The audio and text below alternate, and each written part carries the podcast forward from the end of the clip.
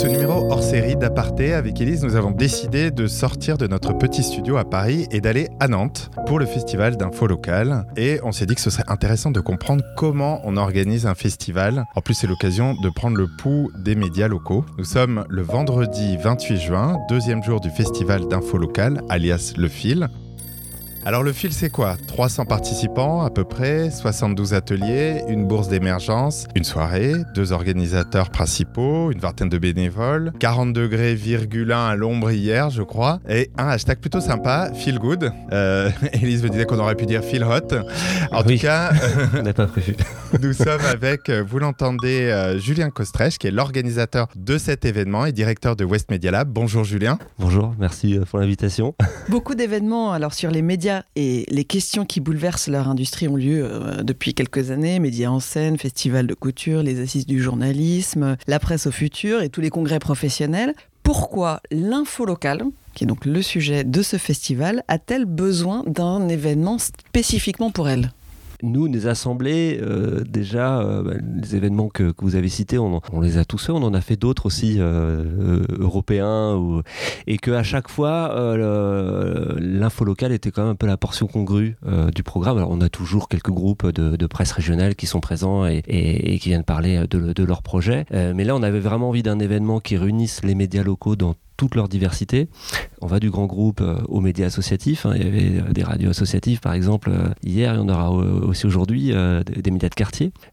tout support parce que ça discute un peu, voire même beaucoup déjà, la presse a ses, rendez-vous, les radios aussi ont des, ont des salons, etc. Mais là, c'était, on est tous sur le numérique, donc il y a forcément beaucoup de choses à partager sur pas mal de sujets autour du numérique tout le monde fait de la vidéo, tout le monde fait du temps réel, etc. Donc il y avait cette envie euh, de, diversité, d'avoir toutes les régions. Ça, c'était le premier point. Après, je pense qu'il y a aussi un peu de fierté du, euh, local, euh, de dire que le, voilà, le local, on est là, c'est aussi une valeur d'avenir. Il y a des sujets forts aussi euh, spécifique, peut-être même au, plus fort en tout cas en local, comme euh, la proximité avec le public, la, la relation publique, l'infoservice. Donc on a envie aussi de, traiter plus en profondeur euh, ces sujets-là. Et aujourd'hui, tu dirais quels sont justement quels sont les enjeux particuliers aux médias locaux auxquels ils sont confrontés? Parce qu'on sait bon, les enjeux généraux, toute la presse et toute la télé, les radios sont confrontés à des gros gros enjeux de l'industrie aujourd'hui. En, local, qu'est-ce qu'il y a de spécifique qui, qui secoue l'industrie des médias locaux. On a, on, a effectivement plein de problématiques qui sont les, mêmes que sur, euh, sur, sur les, médias internationaux ou, euh, nationaux. Euh, après, je pense que vraiment dans la relation au public, donc comment ces nouvelles formes de proximité sur lesquelles viennent de plus en plus aussi les, nationaux, de créer des communautés, les conférences de, rédaction ouvertes. Alors la, radio, notamment locale, hein, elle, fait depuis longtemps aussi de, de l'antenne ouverte. je pense que ces sujets-là sont, sont plus forts parce parce que je pense aussi que les rédactions euh, ressentent plus, directement cette attente euh, de la part des gens. Et cette difficulté, justement, cette crise de confiance aussi un peu?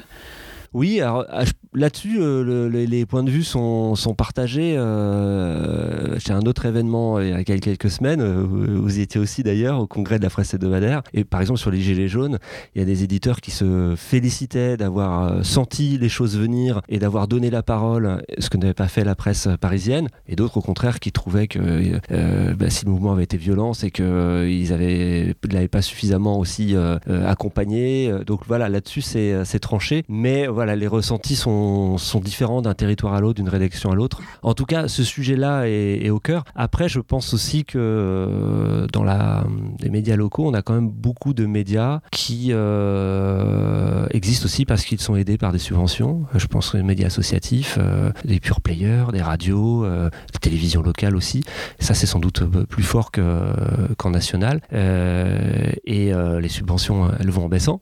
les, les fonds publics donc, donc il y a besoin aussi de, de se diversifier. C'est vrai que le modèle économique est pas tout à fait le même. Ouais, oui, oui, on a, on a quand même ça, ça, ça, ça compte un peu plus et, on, et, et, aussi, pour le coup, on trouve pas mal de, de, médias qui se sont lancés ou qui vont des opérations bah, de, de, financement participatif et ou qui ont des modèles d'adhésion depuis longtemps parce qu'ils sont associatifs. voilà, que pour vous donner quelques spécificités, mais je pense qu'il y en a d'autres. Est-ce qu'il y a une tonalité qui est ressortie un petit peu des ateliers? Alors, je sais pas si tu as beaucoup eu le temps, hein, forcément, quand on est mais est-ce qu'il y a quelque chose que tu as senti de cette première journée? Euh, Hier soir, on avait la soirée du, du fil, donc tout le monde est, venu euh, prendre un verre, échanger. Et euh, je pense que ce qui ressortait, c'est ce dont je parlais tout à l'heure, l'envie d'être ensemble, de partager, la fierté du local et de dire bah, il y a quand même plein d'innovations et de, projets aussi dans, dans, les médias locaux. Et les gens ont fait des découvertes. Et ça peut-être que ça les a un peu surpris aussi parce qu'ils pensaient connaître euh, euh, l'info locale. Mais on, cherchait vraiment nous ce décloisonnement comme on dit faire avec la télé silo etc donc euh, je pense que c'est ça qui est, qui, qui ressorti. Et ce qu'on espère on, on le verra je pense dans, dans la durée c'est que ça va faire naître aussi des collaborations des partenariats. Il y avait des super projets. Alors là je pense tout de suite au, au bureau local qui est euh, un projet euh, britannique où vraiment euh, on outille les rédactions et on forme les rédactions locales pour qu'elles travaillent ensemble sur des enquêtes collaboratives, notamment à partir des données, etc. Enfin, ils le font maintenant à l'échelle de tout le pays, c'est remarquable. Et, et, on voit qu'il y a de plus en plus de coopération. Donc ça aussi, c'est quelque chose qui était, qui était marquant, je trouve, sur la journée d'hier.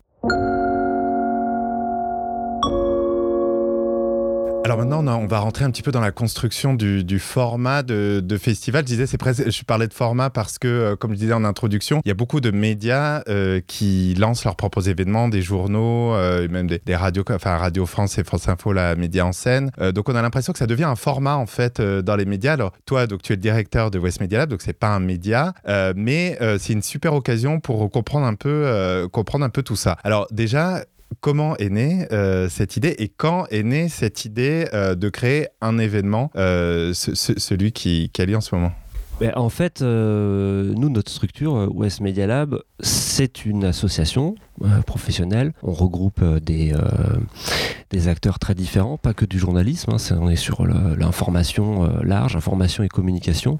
Donc il y a les médias, la plupart des médias qui sont en région Pays de la Loire-Bretagne, les écoles, de communication, de journalisme, mais aussi de graphisme, d'informatique, ce qui nous permet de faire des hackathons où on, mixe les métiers. Euh, on a des startups aussi, on a des collectivités qui, sont intéressées par ce qu'on fait pour leurs propres euh, médias et leur communication euh, territoriale. Euh, et je pense que cette diversité d'acteurs, bah, depuis le début, nous, nous donne envie de créer des, événements où on ne soit pas que sur les journalismes, on dépasse aussi les peut-être les, les, chapelles habituelles ou les regroupements habituels donc ça, c'est dans notre fonctionnement.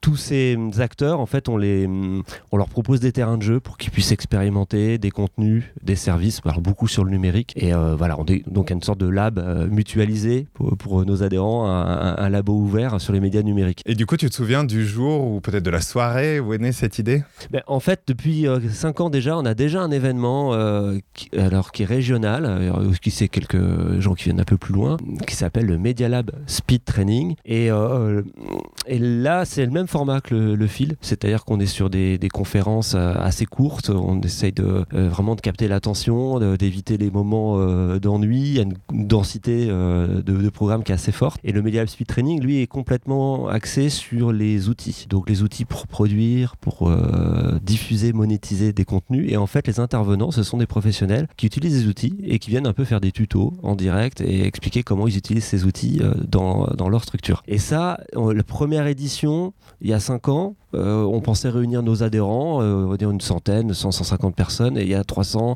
400 euh, personnes qui viennent dès la première édition. Et depuis 5 ans, ça fait le, plein en région. Donc déjà, nous, on a appris à faire des événements de, cette manière-là. On trouvait que ce format fonctionnait, et on avait envie de de l'amener sur un, autre terrain qui est celui de l'info locale où euh, bah, bah, chemin faisant on s'est quand même euh, à force de côtoyer aussi nos, nos adhérents on s'est on, s'est forgé une, une expérience et peut-être une, une culture aussi euh, expertise plus forte sur ce sujet là et donc là ouais, donc l'idée d'aller sur un événement d'envergure finalement nationale qui est, est-ce que c'était quoi il y a un an deux ans trois ans? On a, ouais, l'idée c'était il y a un an et demi. tout de suite, il a fallu la tester parce que ça, ah comme vous le disiez, l'événementiel, il y a quand même beaucoup de monde qui font des choses, etc. Donc euh, déjà, il faut faire euh, le benchmark et regarder euh, est-ce qu'on a vraiment une valeur ajoutée par rapport à l'existant. D'emblée, on s'est dit ce ne sera pas que le journalisme. Vu, vu ce qu'on est nous comme association, on n'a pas que, que des médias et des journalistes, donc l'information locale, territoriale, sens très large. on voulait que et, en termes de cible, d'ailleurs, du coup, vous pas le grand public. On s'est dit tout de suite professionnel pour démarrer, et puis bah, si ça grandit on, pourrait demain avoir aussi euh, des, moments plus euh, pour le, pour le grand public. Euh, voilà, après, faut, il faut grandir. Et, moi, j'avais l'impression que c'était pas mal de, de, dirigeants, on va dire, de rédact chefs, etc. Est-ce qu'il il y avait aussi cette volonté d'avoir peut-être des journalistes plus, on va dire, de terrain et des peut-être même des étudiants en journalisme? Comment vous avez conçu tout ça en termes de cible On, bah, on s'est dit, il y, a déjà, il y a déjà quand même quelques beaux événements sur le journalisme. vous en avez cité là en début d'émission donc, euh, on est plutôt nous allés euh, sur les enjeux de développement. Donc, on a les questions de contenu, de rédac, de public, mais il y a les questions de modèle économique, de la pub, de la diversification des activités, euh, de l'organisation des équipes. Donc là, oui, ça va aussi toucher plus des décideurs, comme on dit. alors, ça peut être le rédac chef, ça peut être la patronne, le patron, le DG, les gens en charge du marketing, de l'innovation. Donc on allait chercher aussi vraiment euh, ce public-là sur le, sur, le, sur le fil. Et, comment vous avez choisi le mot festival, enfin le concept du festival par rapport, bah, Elise disait congrès, assises, etc. Qu'est-ce que ça euh, implique bah, On avait envie d'afficher de, cette euh, convivialité aussi qu'on doit trouver sur un festival. On fait ça le 27-28 juin. Euh, on a bien vu que l'été avait démarré. et alors je pense qu'on peut, on va développer ça, mais on avait envie d'avoir une tonalité. voilà, on peut se restaurer sur place et, qu'il y a des petites choses sympas locales aussi à manger, d'avoir une soirée dans un lieu emblématique de la ville. Euh, voilà. Donc ça, c'est euh, c'est des graines aussi qu'on plante, mais on, veut garder cette dimension. Euh, bah, on fait un break, c'est une pause, c'est le début de l'été. Et comme on a plus sur peut-être des summer camps, et puis bon là le programme est pour 350 personnes, on avait déjà beaucoup de choses, mais en se développant avec plus de monde, on peut aussi avoir des moments plus d'ateliers où on travaille vraiment des, des, sujets concrets pendant pendant deux heures en petits groupes. voilà un peu la direction que ça peut prendre. Puisque vous avez l'expérience justement de l'organisation de ce genre d'événements, c'est quoi la clé? C'est quoi le plus important? C'est la communication, c'est le marketing sur l'événement, c'est le choix de la date, euh, du lieu? Qu'est-ce qui fait que euh, le festival de l'info locale sera réussi? Euh, Tout ça, je ne sais, pas exactement. Le, lieu, oui, c'est c'est important. La date, on a, ça a été un peu dur pour nous cette date parce que c'est une période aussi. Il passe beaucoup de choses. et de séminaires aussi, beaucoup. Donc, on a des groupes de presse qui seraient bienvenus, mais euh, c'était compliqué. Ils avaient mobilisé leurs équipes euh, au mois de juin ou même la même semaine. Euh, donc ça, ça joue. je pense la ville la ville, on a parlé du lieu, le Média Campus, c'est vrai que le bâtiment, il est, il, est, il est chouette, il se prête vraiment à ce type d'événement. Mais euh, Nantes est attractive aussi, donc euh, ça, peut être une destination aussi. Pour, on a des gens qui restent le week-end hein, euh, derrière ou qu'on peut profiter pour rajouter une journée et, visiter la ville. Et là, pour ça, on a un bel, un bel atout. Et en plus, il y a un super écosystème numérique à, Nantes et on en profite. Je vois sur les 20 startups qui sont présentes et qui, viennent pitcher leurs solutions, il y a beaucoup de, de startups de la région. Donc tout cela, ça, ça joue. Euh, le prix aussi. Euh, mhm. nous, dans notre modèle, on voulait euh, d'emblée qu'on ça repose aussi sur cette jambe-là, et donc que les professionnels y contribuent. si on met tout sur le sponsor et les subventions, je pense qu'on est soumis à beaucoup plus d'aléas. Donc, on voulait vérifier aussi dans, que les professionnels étaient prêts à payer pour. Et alors? Et alors, ils le sont euh, plus ou moins parce que, parce que dans l'info locale, peut-être qu'on voit moins aussi sur des événements pro que, que dans des médias nationaux. Euh, parce qu'il y a beaucoup de médias, euh, des TPE, des PME, des petites structures associatives. Et quand on rajoute auprès du billet l'hébergement, etc. donc là, c'est aussi quelque chose qu'on doit, qu'on doit travailler. On a fait, comme on dit maintenant, du early bird mhm. pour les gens qui ont pris très tôt. des partenariats, vous avez fait aussi partenariats et euh, heureusement qu'ils sont là aussi euh, les partenaires parce que c'est un gros tiers du, financement. Alors justement, est-ce que tu peux nous parler un petit peu du, financement? Oui, oui, tout à fait. Bah, c'est un, un, événement qui a à peu près 120, 130 000 euros de budget, mhm. qui repose sur la, billetterie pour un tiers à peu près. le sponsor, c'est un gros tiers. Et, et, donc on a à la fois bah, des entreprises privées ou tech comme Google, Outbrain, Orange, Syllabs, hein, qui fait mhm. les robots rédacteurs. Et, et, puis on a des entreprises aussi bah, qui travaillent avec les médias locaux, ou plus du territoire, qui sont reconnus dans les valeurs de proximité. C'est le cas de, la Caisse d'épargne ou d'Orange. Et puis, bon, ça c'est pour les privés, on a un soutien aussi des collectivités locales, donc la région, Nantes Métropole, et puis un petit peu la, la DRAC. ça c'est le, le troisième petit tiers. Donc voilà comment on, on finance, on essaie d'équilibrer, on n'en sera pas loin, une première édition. Euh, est-ce que tu es satisfait, bon, il reste encore une journée, mais de ce format, du format que vous avez choisi? Parce que pour ceux qui ne sont pas là, c'est une succession assez rapide d'ateliers courts d'environ 30 minutes, ce que tu as dit, mais surtout qui sont en parallèle. C'est-à-dire il y a trois salles, enfin une agora et deux salles. Donc les gens doivent choisir, on voit à la fin de chaque session euh, les gens sortir, se précipiter à l'autre salle. Est-ce que tu penses que c'est une bonne... Euh, c'est ce, qu'on fait sur le Media Lab Vitrine depuis 5 ans et euh, les gens adorent ça. Ils sont, euh, sont un peu rincés aussi à la fin de la journée, euh, même quand il, fait moins chaud. que, mais parce que c'est ça crée du rythme, les intervenants intervenantes vont vraiment aussi à l'essentiel. donc ça c'est et ça les oblige aussi à à réfléchir, à faire des choix. Il y a un peu de frustration. Donc ça, je pense que ça plaît bien. Le côté euh, frustrant, c'est qu'évidemment, euh, finalement, on voit qu'un tiers du programme. Euh, alors, peuvent venir aussi à deux ou à trois. C'est aussi ça qu'on vise hein, sur, le, sur, les équipes. Et puis, on se répartit les salles pour, pour tout voir. Et après, ça permet des, des échanges et des débriefs entre équipes. C'est intéressant. Et je pense que ce qu'on aimerait bien faire sur une prochaine édition aussi, c'est de pouvoir... On, on, le, on, le fait sur le speed training, pouvoir trouver un partenaire pour filmer euh, toutes les conférences. Oui, parce que là, il n'y a pas de captation. Voilà. Et donner accès aux festivaliers, euh, comme ça, ceux qui ont pris leur passe aussi, ils peuvent euh, aller voir les quelques interventions qui, qui voulaient surtout ne pas rater. Quoi. Donc tu disais, prochaine édition, alors? C'est trop tôt C'est pas, pas, encore calé. c'est possible que ce soit dès l'an prochain. Mm euh, voilà, après, est-ce qu'on reste sur cette période euh, de début de l'été euh, ou est-ce qu'on décale un peu? Ça fait partie des réflexions. Au départ, on se demandait s'il fallait pas aussi espacer Biennale, par exemple, parce qu'il faut aussi avoir le temps d'un renouvellement des projets. Alors, on a mis beaucoup de choses. Hein, oui, c'est ça, il y a quand même beaucoup, beaucoup de choses. Parce hein. qu'on beaucoup d'intervenants. Oui, puis on a été, on s'est pris au, jeu, au piège, parce que à partir du moment où on se met comme objectif, il faut toutes les régions, il faut tous les, toutes les tailles de, médias, tous les supports. Euh, quand on veut et, et on a cinq thématiques. Euh, à couvrir en cochant toutes les cases. Au début, on partait sur 60 euh, conférences ou conversations, et puis en fait.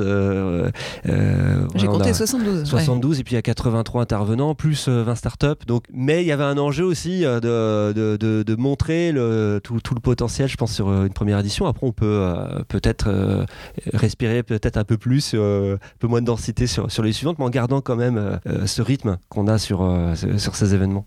Ben, merci beaucoup, Julien, d'avoir trouvé un un petit moment en plein cœur de cet événement où forcément tu es appelé de partout. On va te laisser retourner euh, à l'événement. Merci à vous.